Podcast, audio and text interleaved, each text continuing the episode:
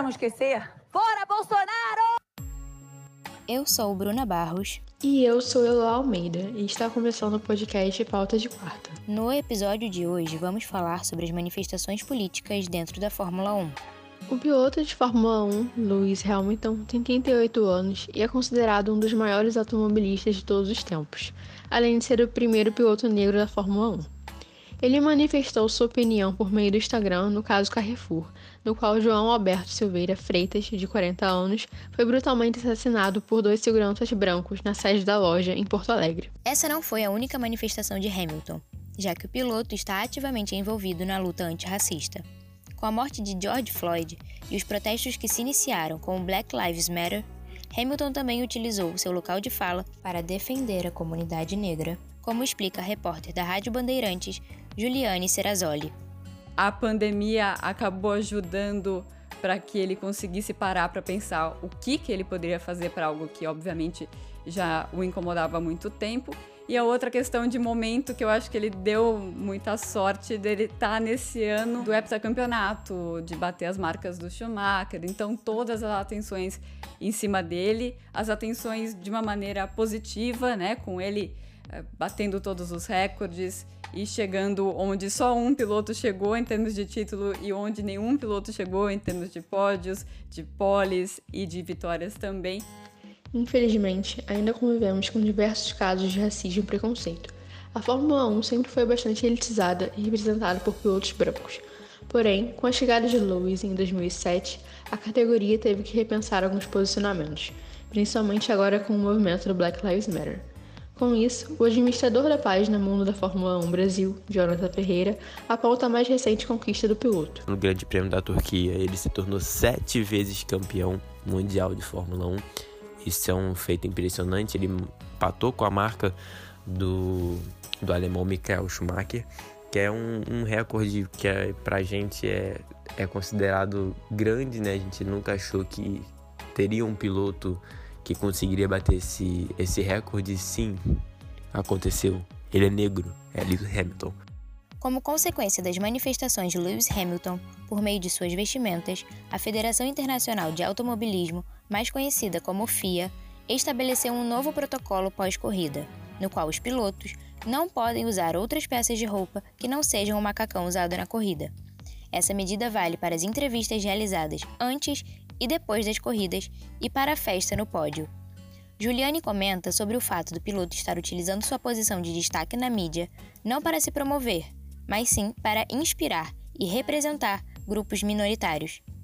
Muito representativo que ele, no momento em que ele ganha o sétimo título, ao invés de falar das vitórias dele, do time dele, ele vai e dá uma mensagem de inspirar as crianças ele vai, ele fala que o trabalho dele não terminou, não porque ele quer o oitavo título para ficar sozinho aí como o maior campeão da, da história da Fórmula 1, mas porque ele quer trabalhar pela inclusão, que ele quer trabalhar pelo meio ambiente, mesmo dentro da Fórmula 1.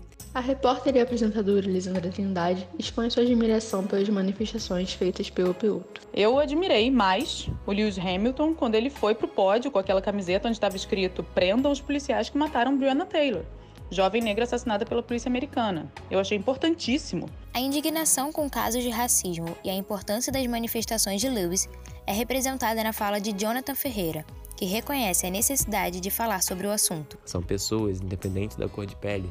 Isso é um absurdo. Então, sim, é extremamente necessário o Lewis Hamilton fazer essas manifestações, é, fazer com que as pessoas entendam sabe? Que, que não é uma cor de pele, não é, sabe? Não é a pessoa ser homem ou mulher que vai diferenciar. As manifestações realizadas por Hamilton geraram muito apoio, mas também houve controvérsias, pois novamente o debate da manifestação política dentro do esporte foi colocado em pauta, e Juliane expõe seu ponto de vista. Não concordo quando as pessoas falam que o esporte não pode ser político, porque o esporte é político em relação a tudo, para você ter verba é, político na Fórmula 1 para decidir se vai para a corrida A, B, para o país A, B ou C para ter a corrida, tem, é uma decisão que também é política, que também é econômica, as coisas são todas interligadas. Jonathan afirma que a manifestação realizada na Fórmula 1 é extremamente válida devido à falta de diversidade no esporte. A Fórmula 1 começou em 1950, desde sempre foi predominante a brancos e a pessoas de classe alta, tá? Pilotos, seja pilotos, seja é, chefes de equipe. O próprio Lewis Hamilton é ser o primeiro piloto negro da história em 70 anos. Mostra, mostra bem isso, entendeu? É, a mínima participação de mulheres também. É, a maioria está em cargo de, de assessoria de imprensa. É, mas tem pouquíssimas mulheres brancas e, e principalmente pretas, como engenheira, chefe de equipe, piloto também. É, isso não acontece só na Fórmula 1, tá? Nas próprias categorias de base, que é o de acesso à Fórmula 1, já é refletido também é, em quase todas as camadas do, do, auto, do automobilismo, basicamente. Agora nós vamos falar com a repórter que cobre e acompanha a Fórmula 1 há mais de 12 anos, Mariana Becker. Mariana, como foi a cobertura do Grande Prêmio da Turquia e qual a sensação de acompanhar uma figura tão importante como Lewis Hamilton de perto? Eu conheço o Lewis desde 2007, então eu conheci quando ele ainda não era grande, ele era bem pequenininho. ele recente tinha chegado, era um moleque ainda. E eu estava chegando na Fórmula 1. Então eu vi, uh, eu tive o prazer de ver o, o Lewis Hamilton amadurecer como piloto, como passar por várias fases, né? Uma fase que eu achava uma fase meio adolescente, né? Meio rebelde, ah, dramático. Depois, enfim, se reconhecer como figura pública e e para mim foi, foi super emocionante. O Lewis Hamilton podia vencer aquele grande prêmio, podia chegar em sétimo, sei lá, eu, sexto esse grande prêmio, e que ele ia levar igual o título mundial. Então, e ele ia largar em sexto, eu tava achando, ai, mas que sem graça, né? Vamos ter que contar que o cara foi campeão mundial sem nem chegar no pódio, porque como tava escorregando muito, tava muito incerto. Se fosse uma pista normal, ia dizer, sai de sexto, vai pro primeiro fácil. Cansei de ver.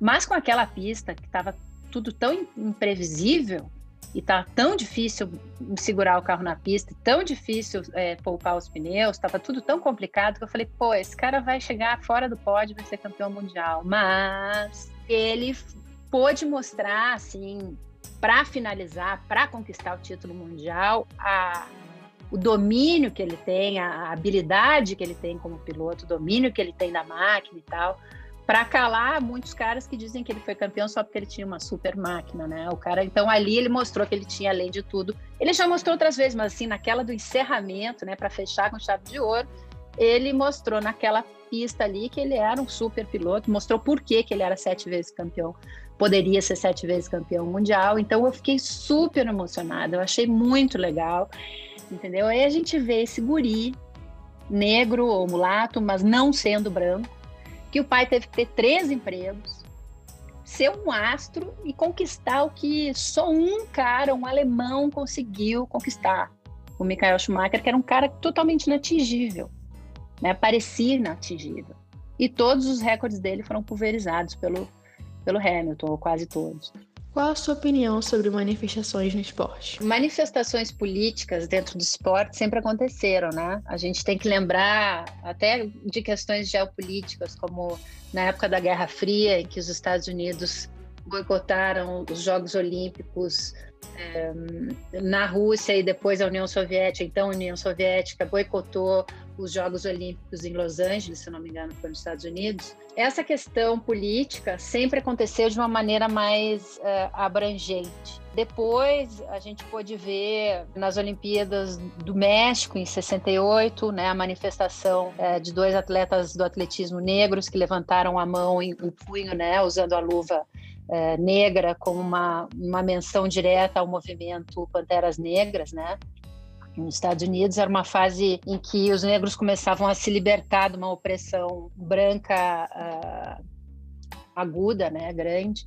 Então, é, eu acho que as manifestações. Não, e uma outra coisa que eu queria considerar também é que houve manifestações políticas não só do lado de atletas, mas também de certa forma, os grandes, é, as grandes vitórias, os grandes uh, momentos vitoriosos de, de atletas para um país eram usados também pelo próprio país como propaganda política. A gente, uh, se você pensar nos Jogos Olímpicos de Berlim, que o Hitler queria usar é, né, toda a vitória da supremacia branca e não pôde usar por causa do Jesse Owens, ele chegou a se retirar do estádio. Aquilo ali era assim também, tava, o esporte estava sendo usado para, de certa forma, política, né?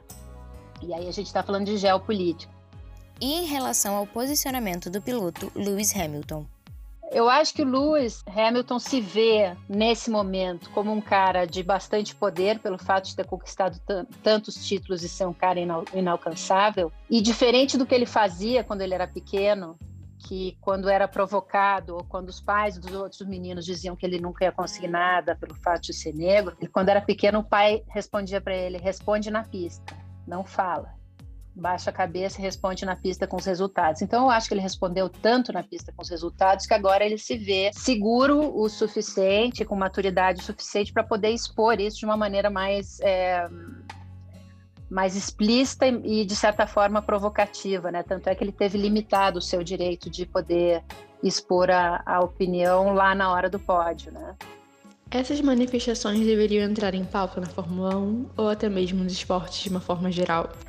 Eu acho que isso é uma coisa que é, é muito complicada de poder avaliar, assim, para eu não consigo te dar uma resposta absoluta, porque eu me, me pergunto, assim, né, uma pessoa, se a, a gente pensar nos, nos cantores negros de jazz que faziam sucesso absoluto nos Estados Unidos e que ganharam prêmios e foram ovacionados, e que na década de 50 e 60, fazendo esse sucesso todo, eles ainda é, tinham que entrar pela porta de trás dos hotéis.